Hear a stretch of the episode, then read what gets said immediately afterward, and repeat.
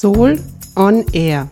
Willkommen bei der Sendung des Vereins Soul zu Themen rund um Solidarität, Ökologie und Lebensstil. Tauch mit uns ein in die Welt von Genuss und Nachhaltigkeit. Soul on Air. Solidarisch, ökologisch, leben.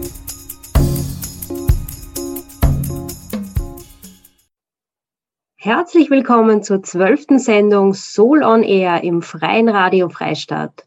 Diese Sendung wird vom Verein Soul Menschen für Solidarität, Ökologie und Lebensstil gestaltet. Und für alle, die zum ersten Mal dabei sind heute, das sind wir, Barbara Hutterer und ich, Kim Eigner.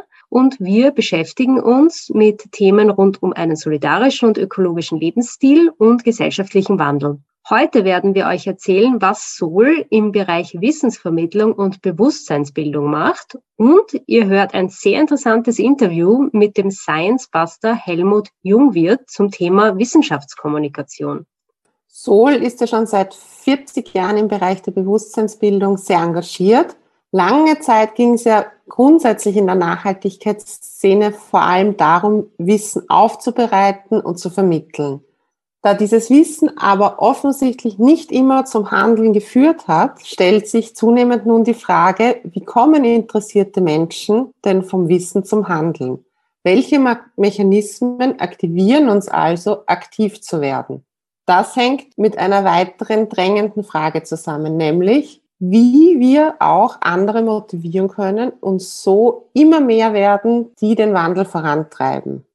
Eines unserer aktuellen Projekte für das Jahr 2021, das vom BMK, dem Klimaministerium, gefördert wird, beschäftigt sich mit dem Thema vom Wissen zum Handeln. In dem Projekt äh, werden wir uns damit beschäftigen, was Menschen dazu bringt, sich für den Wandel zu engagieren und wie wir dieses Wissen mit anderen in der Wandelszene nutzen können und wie wir Menschen, die bereits aktiv sind oder kurz davor stehen, auch unterstützen können. Dazu wird es zum Beispiel Projektschmieden geben, um Menschen, die innovative Ideen haben für ein gutes Leben für alle, in der Umsetzung zu unterstützen. Außerdem wird es eine Umfrage geben, in der wir erheben, was Menschen zum Handeln motiviert. Die Ergebnisse der Umfrage werden wir bei einem Vernetzungstreffen mit anderen Initiativen des Wandels teilen, zusammen analysieren und auch gemeinsame nächste Schritte planen. Klar ist aber, dass Wissen und Bewusstsein eine wichtige Basis dafür sind, sich für ein gutes Leben für alle zu engagieren. Sowohl die Klimakrise als auch Corona zeigen uns, wie relevant wissenschaftliche Erkenntnisse für Lösungen von globalen Problemen sind. Darum fordern ja auch Fridays for Future, der Wissenschaft mehr Gehör bei politischen Entscheidungen zu schenken. Wissenschaftliche Erkenntnisse sind auch die Basis dafür, den eigenen Lebensstil nachhaltiger zu gestalten und zu erkennen, was wirklich den Unterschied macht. In der heutigen Sendung werden wir uns daher mit dem Thema der Wissenschaftskommunikation beschäftigen. Wie kann Wissen bzw. Wissenschaft so vermittelt werden, dass es unterschiedliche Zielgruppen erreicht und dennoch verständlich ist? Ja, ein extremes Beispiel für die Vereinfachung von höchst komplexen Inhalten sind ja auch die SDGs, die UN-Ziele für nachhaltige Entwicklung. Die haben wir ja bereits in einer anderen Sendung öfters schon erwähnt. Die sind ja ein Werkzeug, komplexe Inhalte, die in dem Fall die ganze Welt beschäftigen und betreffen, herunterzubrechen und in 17 ganz konkreten Zielen zu verpacken und greifbar zu machen. Ja, auch Sol beschäftigt sich schon sehr lange damit, wie komplexe Inhalte einfacher und zugänglicher vermittelt werden können. Das macht Sol in Print- und Online-Medien, in Workshops oder auch bei Veranstaltungen. Zu den SDGs zum Beispiel haben wir bei Sol im letzten Jahr eine Mini-Broschüre gemacht, in der diese Entwicklungsziele in einer besonders gut verständlichen Form aufbereitet werden. Dabei war uns auch wichtig, das Thema SDGs mit dem Thema Ich habe genug zu verknüpfen. Das ist ja bei Sol besonders wichtig. Das war auch ein guter Weg, dieses komplexe Thema greifbarer zu machen. Das heißt, wir zeigen in dieser Broschüre auch konkrete Möglichkeiten auf, was jeder und jede von uns für die Umsetzung dieser Ziele tun kann. Auch in diversen anderen Broschüren mit Titeln wie Lebensqualität und Wirtschaftswachstum, nachhaltigem Lebensstil oder Morgen und anderswo werden dann sehr komplexe Inhalte auf das Wesentliche runtergebrochen und auch sehr oft mit kleinen Selbstexperimenten erlebbar gemacht. Weil durch Selbsterfahrung setzt sich dann das Wissen im eigenen Handeln fest. Im Solar-Magazin erscheinen viermal jährlich spannende Artikel zu Themen rund um Nachhaltigkeit und nachhaltiger Lebensstil. Seit 40 Jahren werden im Magazin komplexe Inhalte verständlich und lebensnah aufbereitet. Außerdem werden Menschen vor den Vorhang geholt, die ihren persönlichen nachhaltigen Lebensstil anderen vorstellen wollen und so zum Nachmachen anregen wollen. Zusätzlich erscheint dann noch die Zeitschrift Sustainable Austria, so zwei bis dreimal im Jahr. Die bringt dann wissenschaftliche Artikel zu einem bestimmten Schwerpunktthema in ein gut lesbares Format. Ein weiterer wichtiger Bereich der Bewusstseinsbildung bei Sol sind die Workshops und Stadtrundgänge zu nachhaltigem Konsum und nachhaltigem Lebensstil. Diese sind Teil der Sol Bildungsagentur für Nachhaltigkeit und sollen Menschen direkt bei ihrer Lebensrealität abholen.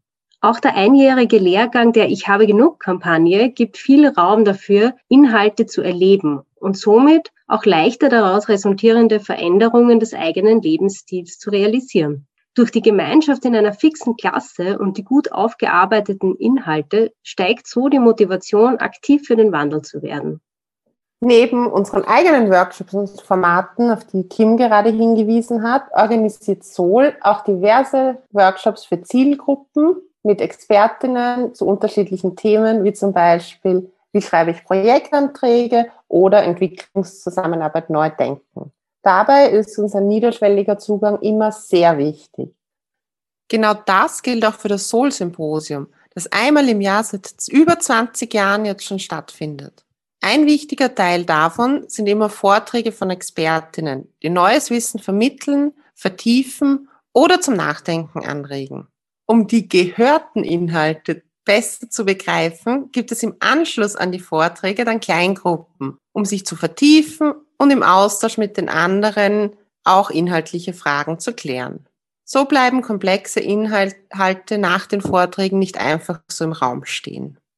Grundsätzlich ist es uns bei Sol immer wichtig, dass Geld keine Hürde sein soll.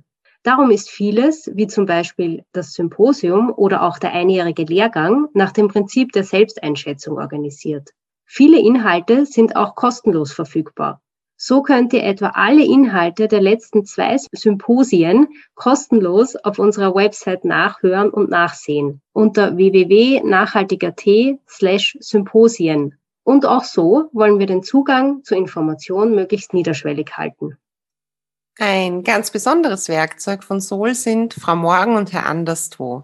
Diese beiden lebensgroßen Puppen erinnern an die Menschen morgen, also die nächsten Generationen, und die Menschen anderswo, also Menschen, die global gesehen woanders leben.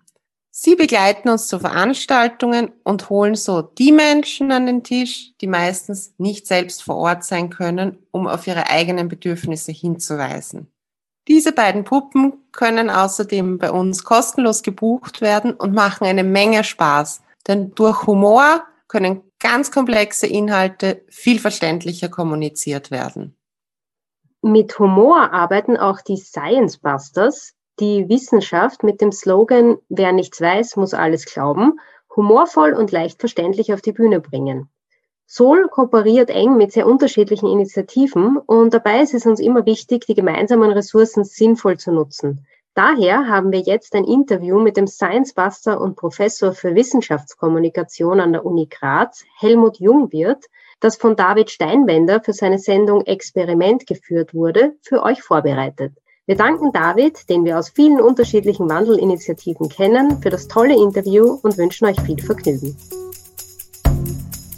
Mir gegenüber ist Helmut Jungwirth, Science Buster und Professor für Wissenschaftskommunikation an der Uni Graz. Lieber Helmut, vielen Dank für deine Zeit. Zum Einstieg möchte ich auch dich fragen, wer bist du und was machst du? Wer ich bin, ist leichter zu beantworten. Äh, mein Name ist Helmut Jungwirth. Ich bin Professor für Wissenschaftskommunikation. Was ich mache, ist schon ein bisschen schwieriger für mich, weil es äh, sehr vielfältig ist. Eigentlich bin ich gelernter Molekularbiologe und ähm, habe dann hier auf der Uni Graz das offene Labor Graz ins Leben gerufen, wo wir Schulklassen zu uns äh, ins Labor holen und mit ihnen Versuche machen. Und so bin ich dann äh, zur Wissenschaftskommunikation gekommen und habe seit zwei, 2016 äh, eine Professur für Wissenschaftskommunikation, wo es darum geht, die Wissenschaftskommunikation an einer Universität zu etablieren. Was ist Wissenschaftskommunikation eigentlich? Wissenschaftskommunikation ist nicht nur das einfache und verständliche Vermitteln von Wissenschaft. Wissenschaftskommunikation ist für mich ein, ein dynamischer Prozess, äh, auch ein interaktiver Prozess. Es ist nicht so, dass man Wissenschaft für eine breite Öffentlichkeit aufbereitet. Aus dem Grund, es gibt keine breite Öffentlichkeit. Es gibt nur Zielgruppen. Das heißt Gruppen, die sich für gewisse wissenschaftliche Themen interessieren. Und in der Wissenschaftskommunikation befasst man sich damit, vermeintlich komplexe wissenschaftliche Themen für diese Zielgruppen aufzubereiten. Und zwar so aufzubereiten, dass diese Zielgruppen auch damit was anfangen können. Und für mich ist aber das deshalb ein interaktiver Prozess, weil es natürlich auch wichtig ist, dass die Wissenschaft, die wir generieren, nicht nur vermittelt wird, sondern vielleicht auch umgesetzt wird. Das können wir jetzt sehr praktisch am, am Klimabeispiel sehen. Wenn jetzt Gottfried Kirchengast am Wegener Center mit seinem Team was herausfindet, was entscheidend für den Klimawandel ist, dann müssen wir das zum einen einmal kommunizieren, dass die Zielgruppe die Gesellschaft davon erfährt. Zum anderen das so kommunizieren, dass die Gesellschaft auch damit was anfangen kann und im besten Fall vielleicht sogar auch das eigene Verhalten ändert. Äh, und zwar das Verhalten insofern ändert, dass es angepasst ist an diese wissenschaftlichen Daten. Also wenn jetzt, das ist jetzt ein ganz plakatives Beispiel, wenn man herausfindet, dass es Autofahren heute schlecht für das Klima ist, dann muss das kommuniziert werden, weil erst dann hat eine Gesellschaft die Möglichkeit, darauf zu reagieren und vielleicht das Auto stehen zu lassen. Und es ist aber auch in die andere Richtung interaktiv, da natürlich in der Gesellschaft bei den einzelnen Zielgruppen sehr viele Fragen entstehen, zum Beispiel auch zum Klimawandel, die dann wieder für die Wissenschaft interessant sein kann und wo dann mitunter auch neue wissenschaftliche Bereiche entstehen, die man dann neu beforschen kann. Das heißt, das ist, sollte Wissenschaftskommunikation sollte ein Kreislauf sein zwischen denjenigen, die diese wissenschaftlichen Daten generieren und die, die das dann mehr oder minder konsumieren und vielleicht sogar umsetzen sollen. Wie würdest du das in Bezug auf den berühmten Knowing-Doing Gap sehen? Die Klimakrise ist ein gutes Beispiel dafür. Wir wissen grundsätzlich über die Problematik Bescheid, aber tun zu wenig, um diese zu lösen. Muss sie die Wissenschaft mehr tun? Beziehungsweise macht hier die Wissenschaft zu wenig? Das ist eine sehr gute und wichtige Frage. Den Wissenschaftlern und Wissenschaftlerinnen wird sehr oft vorgeworfen, zu wenig für die Kommunikation zu tun. Das, glaube ich, ist aber nicht so. Denn die Schwierigkeit liegt auch darin, die Zielgruppen zu erreichen es gibt sehr viele, vor allem junge Wissenschaftler und Wissenschaftlerinnen, die durchaus bereit sind, an die Öffentlichkeit zu gehen, äh, Vorträge für unterschiedliche wissenschaftliche Laien zu halten. Nur das Problem, das wir dann sehr oft haben, ist, dass die Zielgruppen gar nicht wissen, dass es diese Wissenschaftler und Wissenschaftlerinnen gibt. Das heißt, wir haben ein Angebot, wir hätten auch eine Nachfrage, aber es fehlt dazwischen so ein bisschen dieser Link, der diese beiden zusammenbringt. Und das sehe ich auch so ein bisschen eine Aufgabe in der Wissenschaftskommunikation, dieses Link zu schließen. Du machst ja auch eine spezielle Art der Wissenschaftskommunikation. Du bist ja Science Buster. Dazu die Frage zum einen, warum hast du gerade diese Art der Wissenschaftskommunikation gewählt? Zum anderen, wie funktioniert das bei euch eigentlich genau? Also aktiv gewählt habe ich den Weg gar nicht, sondern ich habe quasi von Martin Buntigam den Ruf zu den Science Busters bekommen. Er hat mir einfach kontaktiert, wir haben uns getroffen, wir haben uns gleich gut verstanden. Und die Science Busters sind genau der Link, äh, von dem ich vorher gesprochen habe. Weil Wissenschaftler und Wissenschaftlerinnen, also die jetzt bei den Science Busters sind, können wissenschaftliche Themen aufbereiten, sie was aussuchen, dass sie da wirklich austoben und bekommen dann auch die Plattform. Und die Plattform ist die Bühne und das ist eine sehr dankbare Plattform, weil da kann man seiner Eitelkeit frönen. Man steht da oben und es gibt ein Publikum, das einem zuhört und am Ende kriegt man sogar Applaus. Also ich habe jahrelang im Labor gearbeitet, aber ich habe nie einen Applaus gekriegt. Also das ist natürlich auch ein, ein gewisser Belohnungseffekt. Und die Gesellschaft hat wieder den Vorteil, dass sie weiß, wenn ich mir ein Ticket von den Science Busters kaufe, dann bekomme ich Humor, ich bekomme Kabarett, ich bekomme aber auch Wissen. Und das ist jetzt eine super Synergie und, und es macht da irrsinnig viel Spaß, auf der Bühne zu sein, weil es natürlich immer wieder eine große Herausforderung ist, weil wir sind ja Wissenschaftler und Wissenschaftlerinnen und keine Kabarettisten und deshalb haben wir auch den Martin Puntigam an unserer Seite, der der Master of Ceremony ist und uns da durchleitet und unsere Fehler kaschiert, ohne dass das Publikum merkt, dass wir Fehler gemacht haben und wir machen sehr viele Fehler, aber das merken dann Gott sei Dank nur wir.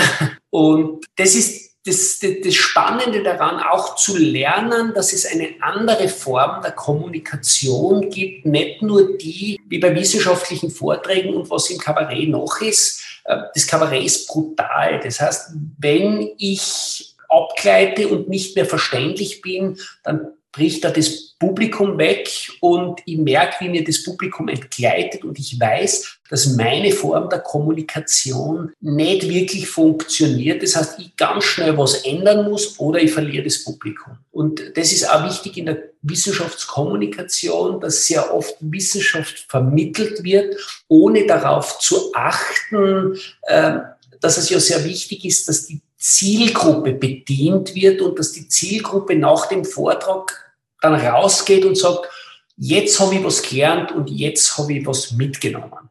Ist das nicht auch eine sehr starke Gratwanderung, wenn du aus einem sehr umfangreichen wissenschaftlichen Paper, so wie ich es damals bei dir der Veranstaltung gemacht habe, nur eine winzige Erkenntnis herausnimmst, um es dem Publikum zu präsentieren? Ist es dann nicht zu ungenau oder zu unkontextual? Oder ist es genau das Ziel der Science Busters?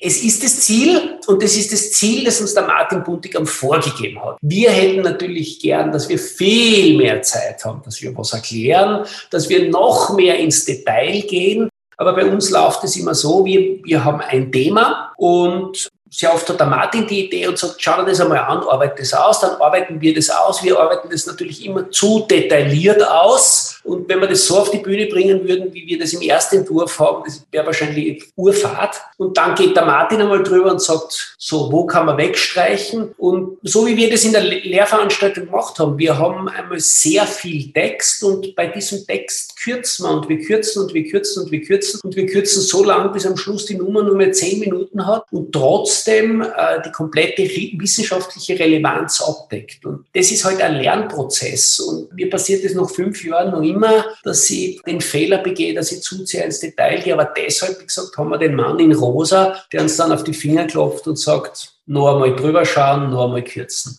Gehen wir weiter auch zu anderen Medien und Formaten. Wo siehst du den Anspruch, wenn Wissenschaftskommunikation über Radio bzw. Audio, Video, also bewegte Bilder oder aber auch Fotos erfolgt.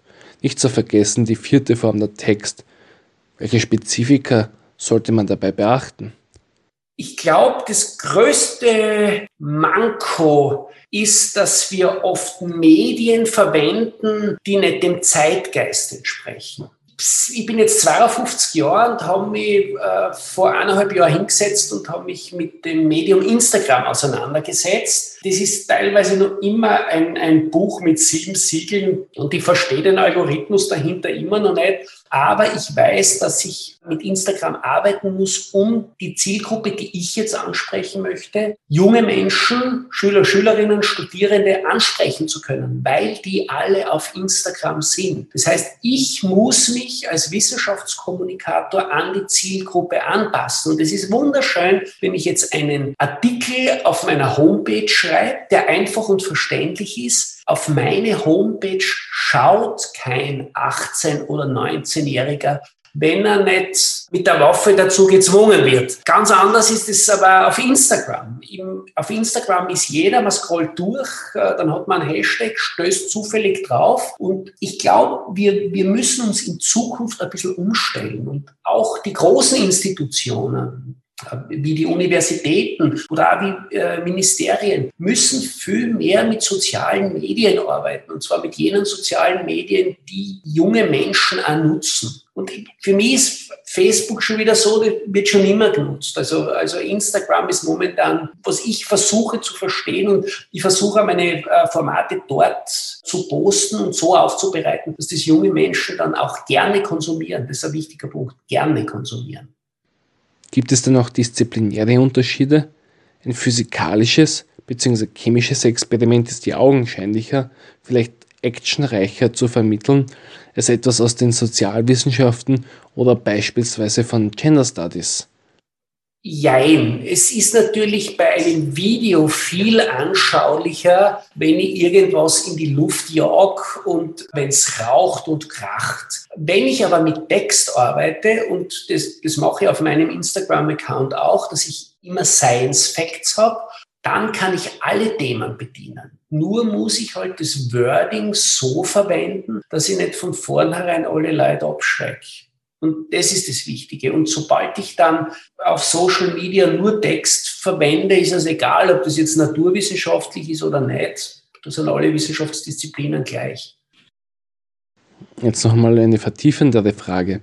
Es gibt ja auch sehr viele Stereotypen in der Gesellschaft und du, als älterer grauer Herr, wirst du da auch ernst genommen auf Instagram? Welche Rolle spielen alters- und geschlechterspezifische Aspekte in der Wissenschaftskommunikation? Sind sie überhaupt relevant, wenn man gewisse Zielgruppen erreichen möchte oder gewisse Formate bzw. Medien bedient? Ja, ich glaube schon, aber das ist meine persönliche Meinung. Meine erfolgreichsten Videos auf Instagram sind die Videos, wo zum Beispiel mein Bub vorkommt und mein Bub dann komplett unbedarft an, an Versuch erklärt. Natürlich ist es so, dass ich mich als junger Mensch eher von, von jemandem angesprochen fühlt, der in meiner Altersgruppe oder kurz drüber ist, als von jemandem, der vielleicht mein Vater oder mein Großvater sein kann.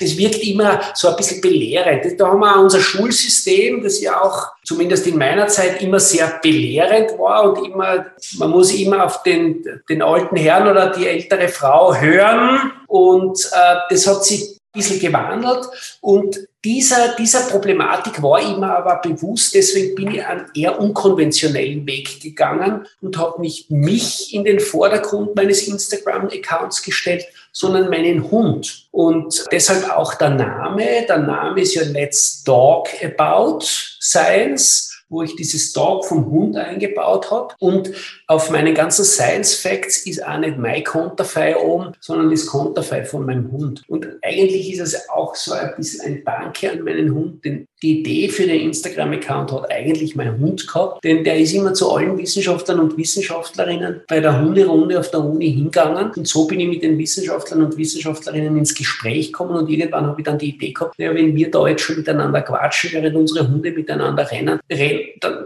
können wir ja eigentlich gleich ein Video drehen. Und so sind die ersten Videos entstanden mit dem Christian Hiebaum, Rechtsphilosoph. Und die erste Frage war auch, Jetzt ist Rechtsphilosoph so als Job Description nicht was, wo jetzt alle Schüler und Schülerinnen jubeln. Also erklär bitte, was ist ein Rechtsphilosoph? Und der hat das super erklärt. Findest du Monologe oder Gespräche interessanter für die Wissenschaftskommunikation?